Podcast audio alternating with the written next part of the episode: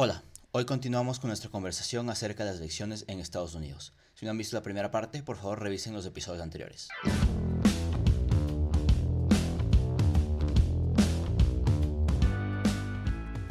Ok, y digamos en el supuesto de una reelección de Trump, ¿podríamos esperar una relación más conflictiva con grupos como Black Lives Matter y Antifa, que están en, la, en, la, en, la, en el frente de la pelea contra Trump?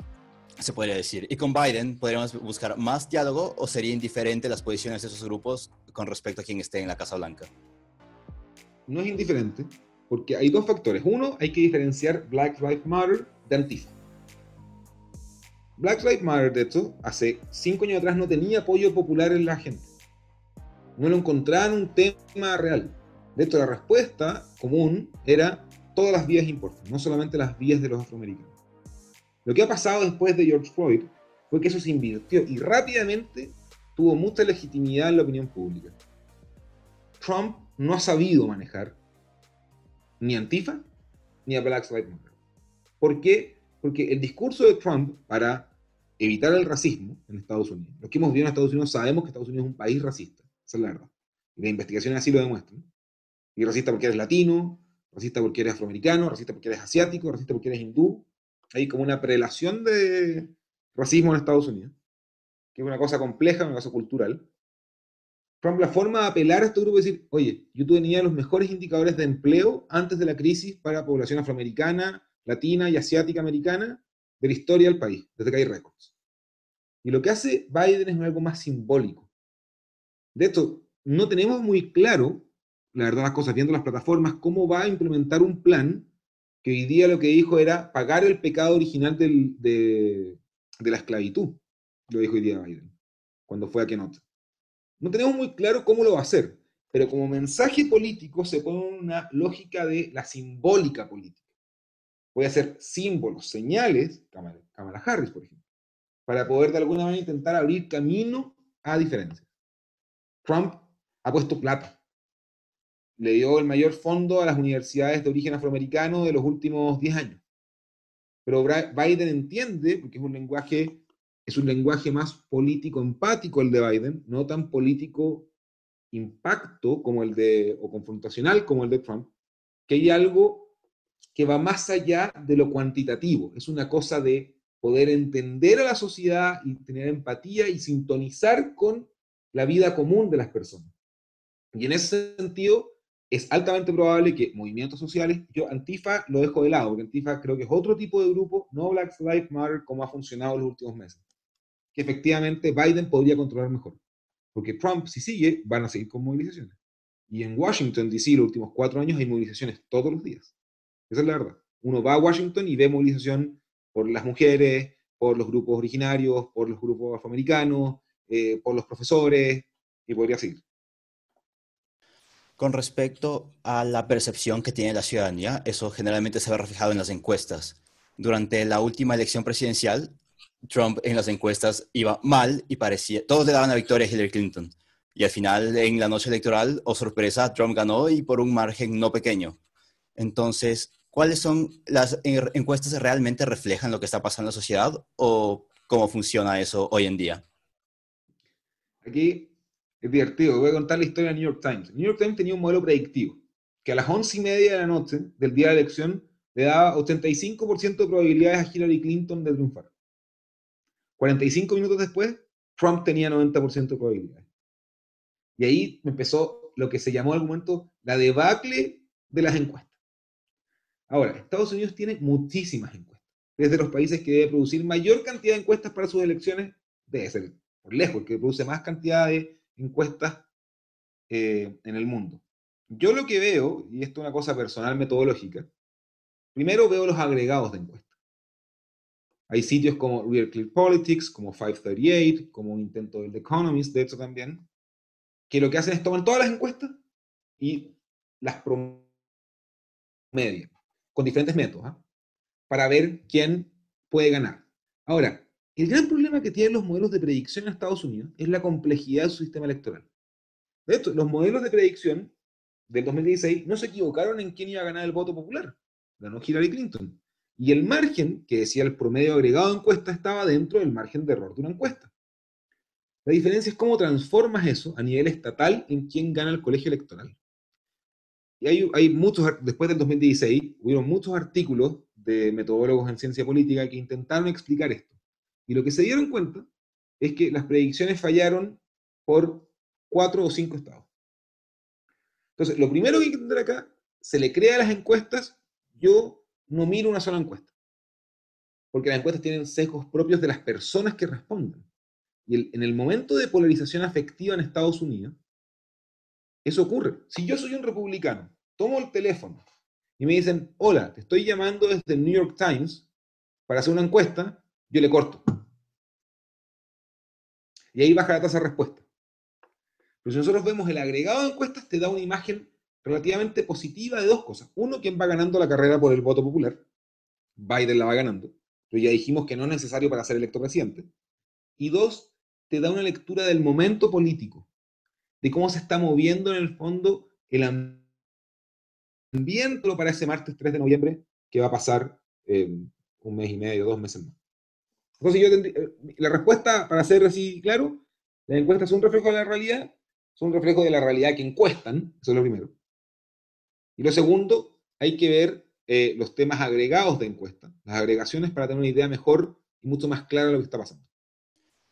Listo, los medios de comunicación tienen una función mucho más grande que simplemente realizar encuestas durante las elecciones. Eh, ¿Cuál es el papel que cumplen y cómo se posicionan los medios de comunicación en la carrera presidencial? Me gusta esa parte final, cómo se posicionan, porque en Estados Unidos toman posición. Y esa es la realidad. Nosotros no estamos acostumbrados a que un periódico, un diario, un canal tenga una línea editorial abierta y directa y diga yo voy por este candidato. En Estados Unidos eso ocurre.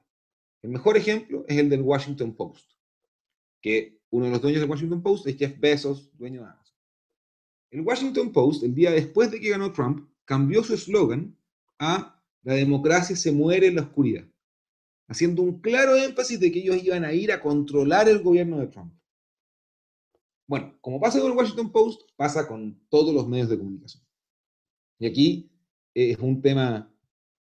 Hay dos canales insignes hoy en día de lo que es la izquierda o la derecha o liberales y conservadores en Estados Unidos. Liberales, demócratas, CNN. Ustedes saben que el 58% de los republicanos, de la gente que se declara republicana, desconfía de CNN.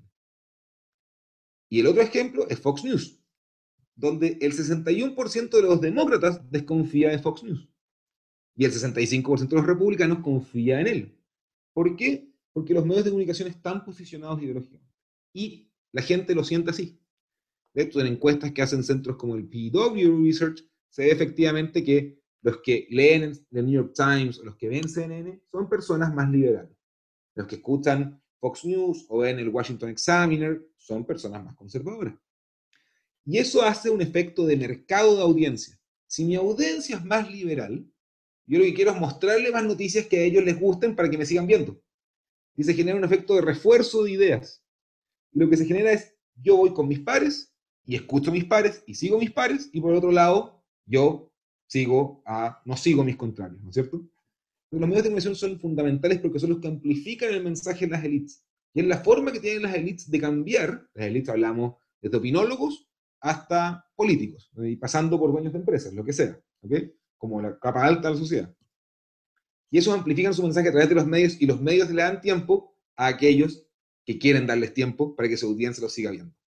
Es un juego interesante, pero que efectivamente influye muchísimo porque nosotros recibimos insumos de información de algunos de esos medios, no de todos.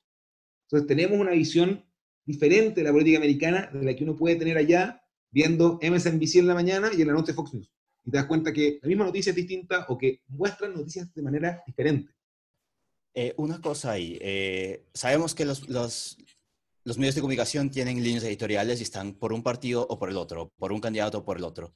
¿Esto siempre fue así porque, o hay un punto en el que dijeron, vamos por este, vamos a ser, hoy vamos a ser republicanos y esta va a ser nuestra línea editorial, o vamos a ser demócratas, esta va a ser nuestra línea editorial, porque los medios generalmente intentan decir, hasta donde yo conozco, que son imparciales, que te presentan la, información investigada, pues, dada por un periodista.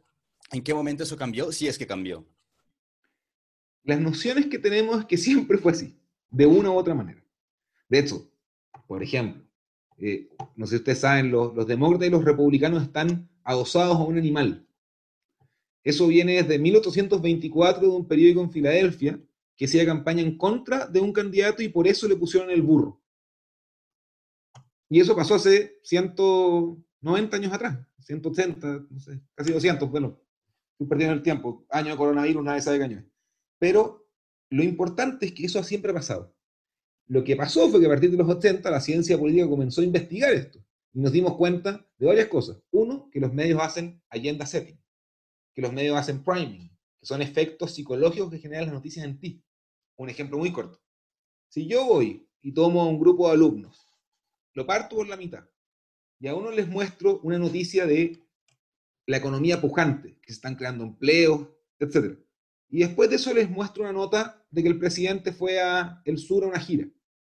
Termina esa nota y le pregunto, ¿qué opina usted del presidente? Ustedes están a un tris de decir, está bien el presidente. Porque la primera noticia era positiva, la segunda era el presidente y hacen la conexión neuronal.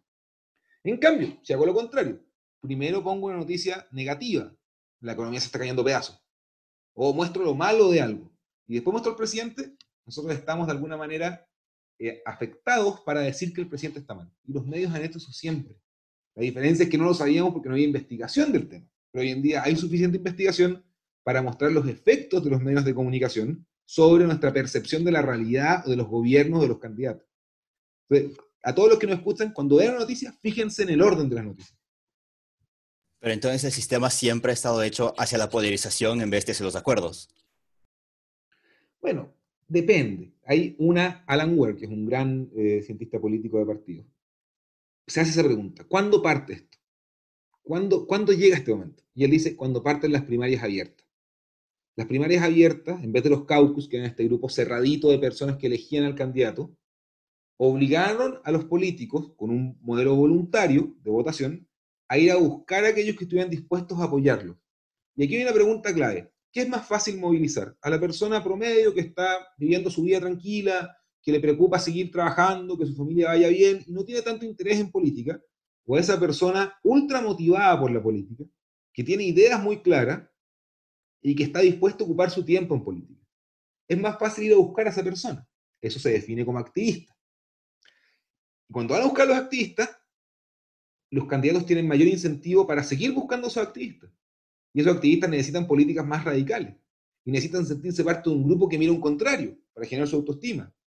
Entonces, lo que dice Alan Ware es que las primarias abiertas dieron espacio a un incipiente proceso de polarización que los medios de comunicación recogieron. Dijeron, oye, oye, estos nos ven más. Ese grupo de activistas mira, consume más medios porque está más dispuesto a pasar horas en política. No quiere sentarse en su casa a ver How It Your Mother o The Office. Quiere saber, quiere consumir noticias políticas. Y ahí se genera todo un incentivo que al final del día es como una bola de nieve, Cristian, que termina arrastrando el sistema hacia una polarización afectiva, no necesariamente de política, de repente, es de emoción, que termina en Trump y en Estados Unidos contra o a favor de un presidente.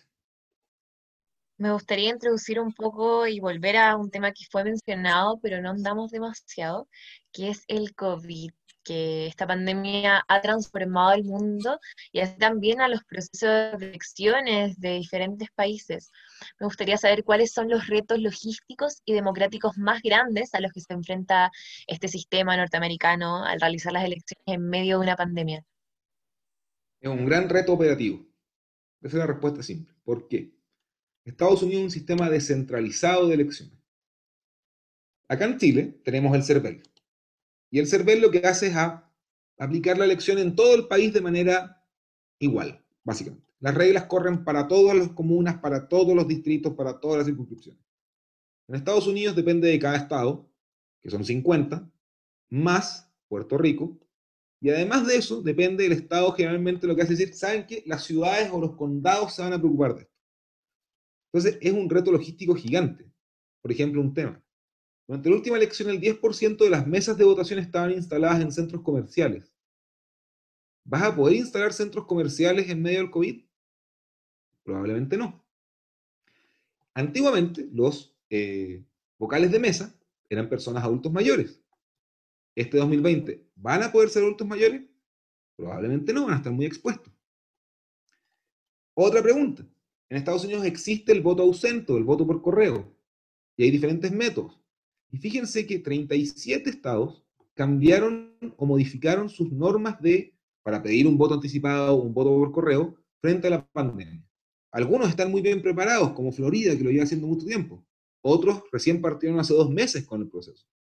Entonces, la logística norteamericana es muy, muy compleja, solo Depende de cada ciudad. Y además a esto le sumas que tienen que adaptarse en un periodo de 3, 4 meses a un sistema que ojalá sea lo más ausente posible, con distancia social.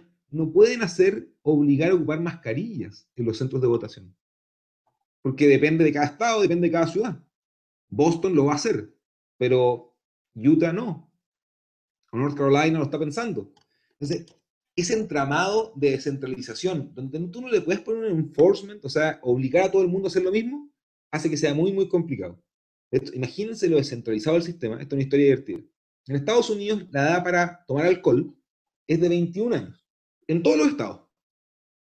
Uno pensaría, si están todos con 21 años, debería ser una ley nacional, ¿no es cierto?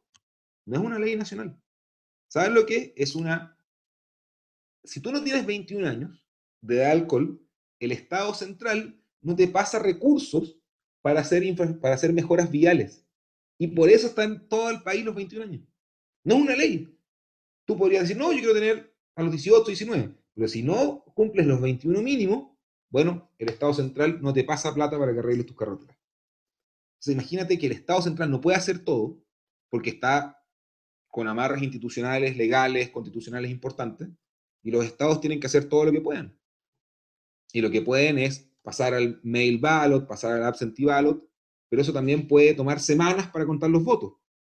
Así que va a ser un tema observar sobre cómo la democracia americana y el sistema americano procesa todas estas necesidades con un sistema que está absolutamente disgregado en sus comunidades locales. Muy, muy claro. Tienen grandes desafíos entonces para las elecciones.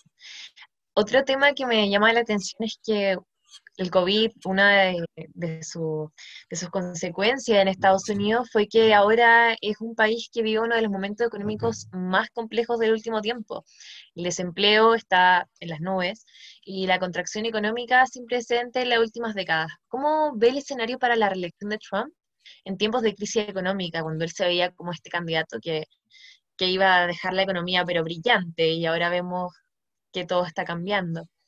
Es tan impresionante porque si tú le preguntabas a un norteamericano promedio hace 10 meses atrás, o sea, noviembre, diciembre del año pasado, Trump va a ser reelecto y decían, si la economía sigue como va, va a ganar por literalmente muy, muy rápido. Pasa el COVID, se cae la economía y ahí vienen los demócratas a enrostrarles que lo está haciendo mal. Porque lo importante es demostrar que la performance económica de Trump es mala. Como la performance económica de Trump no había sido mala, independiente que hay dos visiones. Una es el efecto normal después de una crisis como la subprime en 2008, habían nociones de recuperación al final de la segunda administración de Obama, o fue el efecto de las rebajas tributarias de Trump, es una discusión aparte para economistas, pero lo importante políticamente es que los demócratas lo que hicieron fue decir, mira, cayó la economía, es por la pandemia. ¿Podemos culpar directamente por esto Trump? No, pero podemos culparlo por el manejo de la pandemia. Si el manejo de la pandemia fue malo, lo que ocurre ahí entonces es que el efecto económico que trajo la pandemia es culpa de Trump por la derivada. Y ahí se da esta complejidad para Donald Trump para transformar el discurso. De hecho, hubo un cambio en su eslogan de campaña entre medio. Cuando Trump estaba pensando en la reacción, su eslogan era Keep America Great. Cuando vemos los rallies ahora, sigue siendo Make America Great Again. Porque él sabe que no puede mantener a América como hasta ahora y que el votante tiene poca memoria, o poca, no digamos poca memoria, pero que tiene un lapsus de, eh, memoria corto para entender la economía, que lo que se ha mostrado en investigaciones que son entre 3 y 6 meses, de hecho, para algunos un año, etc. Pero la pregunta es entonces, ¿qué pasa? Y hoy día, por ejemplo, salió el índice de desempleo en Estados Unidos y bajó a 8,4, 8, algo por ciento, pero fue más abajo de las expectativas de los economistas. Entonces lo que hace Trump es tomar eso y decir, miren, mi manejo de la pandemia y de la economía, y cómo mi economía que había construido, que es la mejor economía de la historia de Estados Unidos, que es su retórica, no estoy diciendo que sea verdad, esa es su retórica, la transforma en decir, esta economía está preparada para despegar cuando se acabe el COVID. Entonces, es una, al final del día, ya casi no son indicadores económicos, porque con un 8,4% de desempleo, ningún presidente de Estados Unidos sería reelecto en la historia. Pero el contexto especial de la pandemia, como bien decías tú, Pascal, te da esta lógica de cómo transformas el indicador económico o la trayectoria de los indicadores económicos en algo positivo para tu campaña, en el caso de Trump, o en algo para pegarle a la campaña, en el caso de Biden. Busquen en, en YouTube un video de Biden mofándose de Trump con su ganar, ganar, ganar. Sale Trump diciendo, y conmigo se van a cansar de ganar, y muestra el indicador del COVID. Es notable porque te demuestra esa idea de la importancia de la transformación del número en retórica eh, de campaña electoral.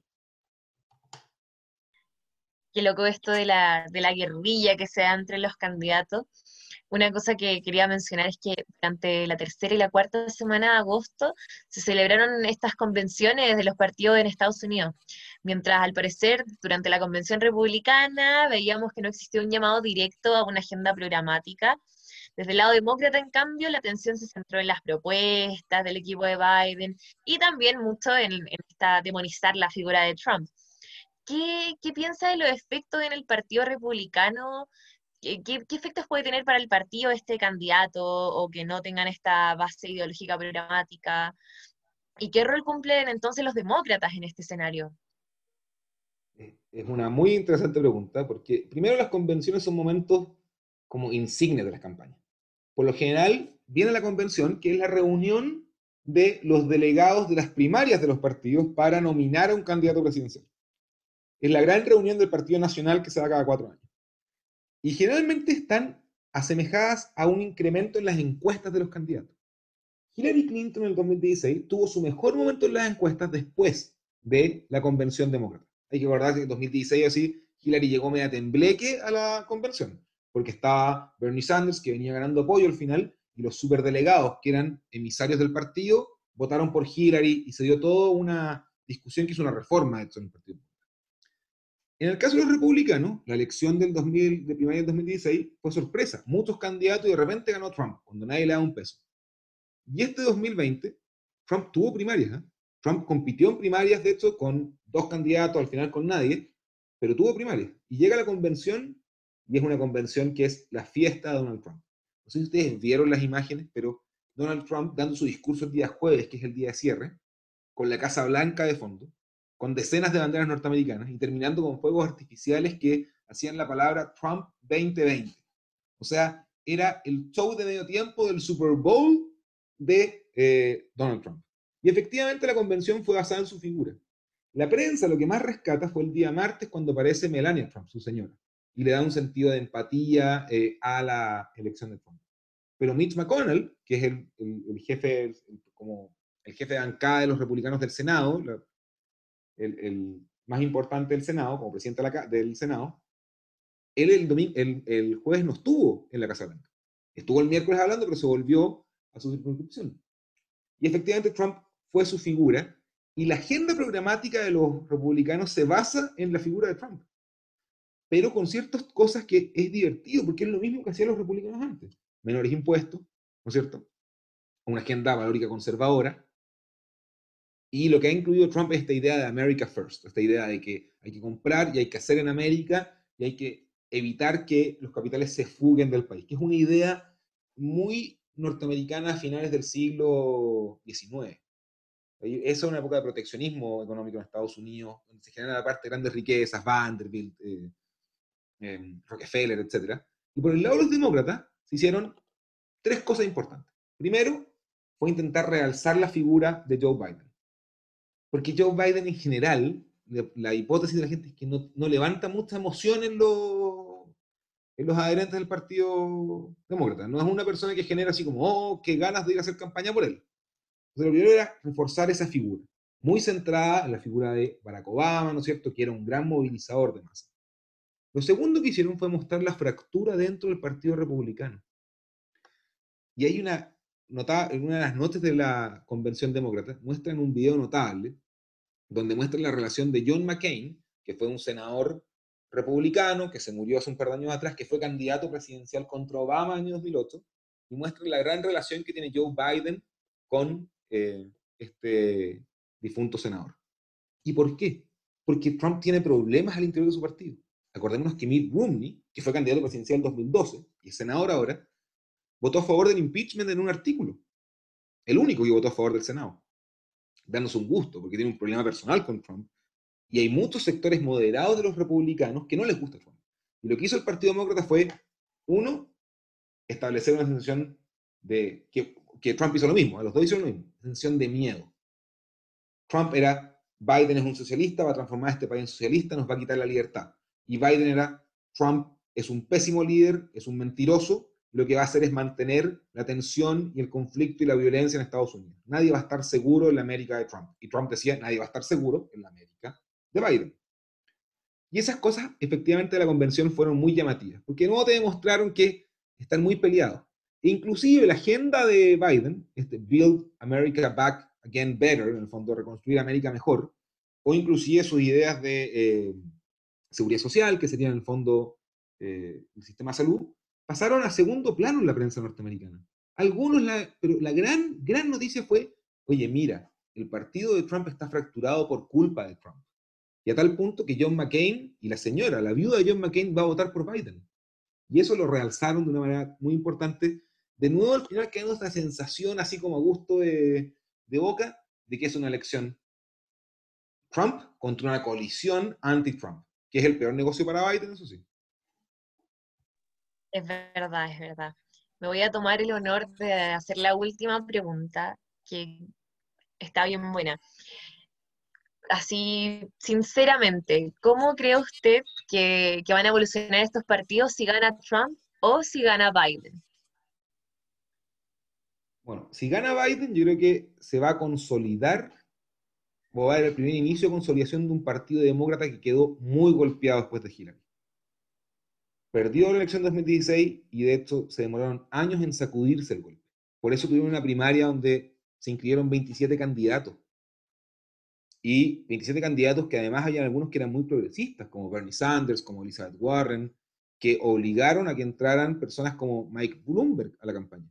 Al principio Biden no, tenía, no, no estaba bien posicionado para ser el nominado. Y Sanders estaba agarrando momentum y momentum. Y llega Mike Bloomberg con sus miles de millones de dólares ingresa dinero con una misión, y él mismo lo dijo. Hay que correr desde la izquierda al centro, a Donald Trump le sale muy cómodo pelear contra Bernie Sanders. Gana Biden finalmente, se suspenden las, las primarias por el efecto del COVID, y ahora pareciera que el partido está muy unificado.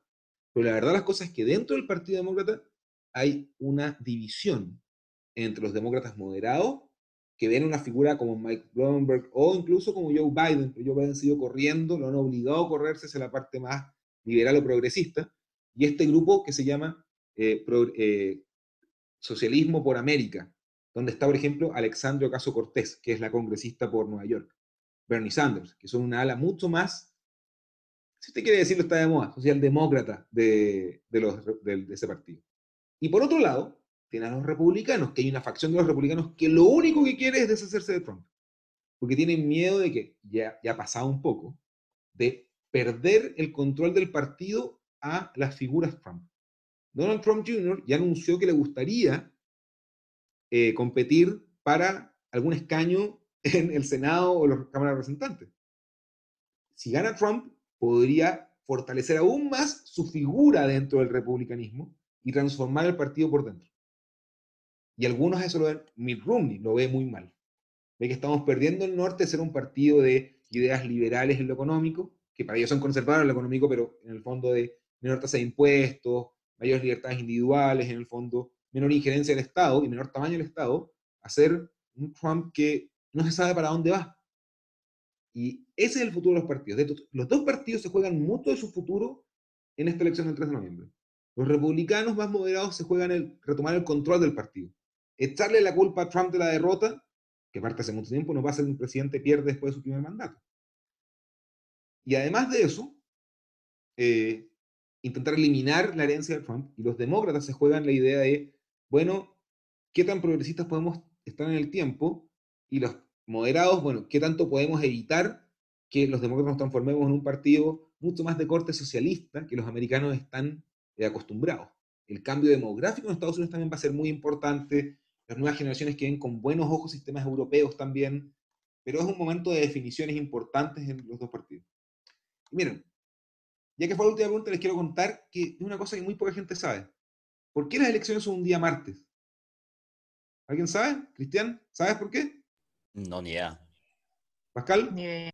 Ni idea. Ni idea. Una historia muy divertida. Vamos a ir a, mi- a mitad de 1900, 1800. Se está discutiendo sobre cuándo iba a ser la elección. Bueno, había una noción primaria que tenía que ser después de la época de cosecha. De cosecha. Y después le preguntas, bueno, ya, se acaba la semana de cosecha, que es generalmente la última semana de octubre, perfecto. Bueno, hagámosla el día sábado o domingo después de eso. No, el sábado no se podía porque la gente que vivía en el campo tenía que viajar a la gran ciudad para poder votar y eso se demoraba por lo menos un día. Entonces el sábado era imposible. Bueno, hagámosla el domingo. No, no, es que el domingo es el día del Señor, por ende no podemos hacer elecciones en el día del Señor. Un país con herencia muy puritana, Estados Unidos. Y la gente dice, ¿saben que en verdad ya hagámoslo el martes? Y dice, sí, el martes después de la cosecha. Y por eso siempre es el primer martes tras el primer lunes de noviembre. No tiene una fecha exacta. Es una historia divertida de cosas de tradición norteamericana.